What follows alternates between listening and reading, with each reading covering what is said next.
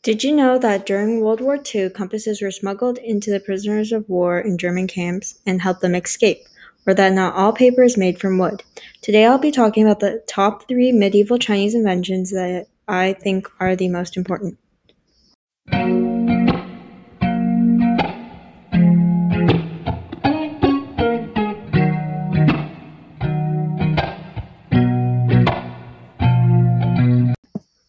The compass. The compass is an important item that has helped people know where they are going while traveling. The compass was originally made with lodestone on wood, but then was revised and changed to a steel of needle on wood, which was more accurate.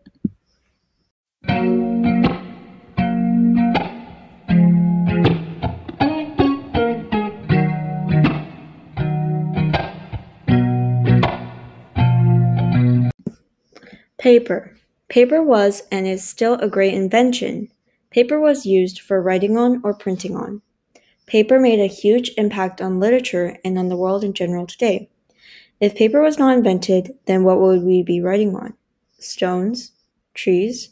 Paper is a great invention that has made school work easier and is also the reason we have books. Fun fact for more than 500 years, the Chinese were the only people in the world who knew about paper.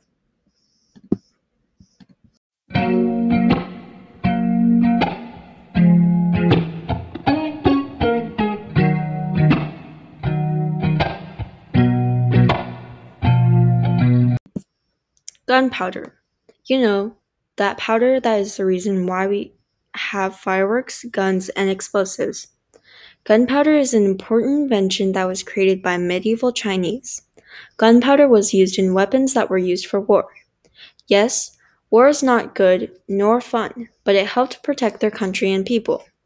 You also enjoy seeing fireworks, right? They light up the sky with all different sorts of colors. They are used for celebrations such as the 4th of July. Did you know that the Chinese who created gunpowder did not have the intention to create an explosive powder?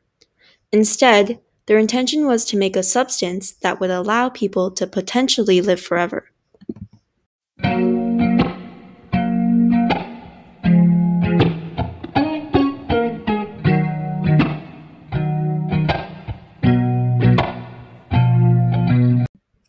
And those are the three greatest inventions that I think medieval Chinese created. Thank you for listening.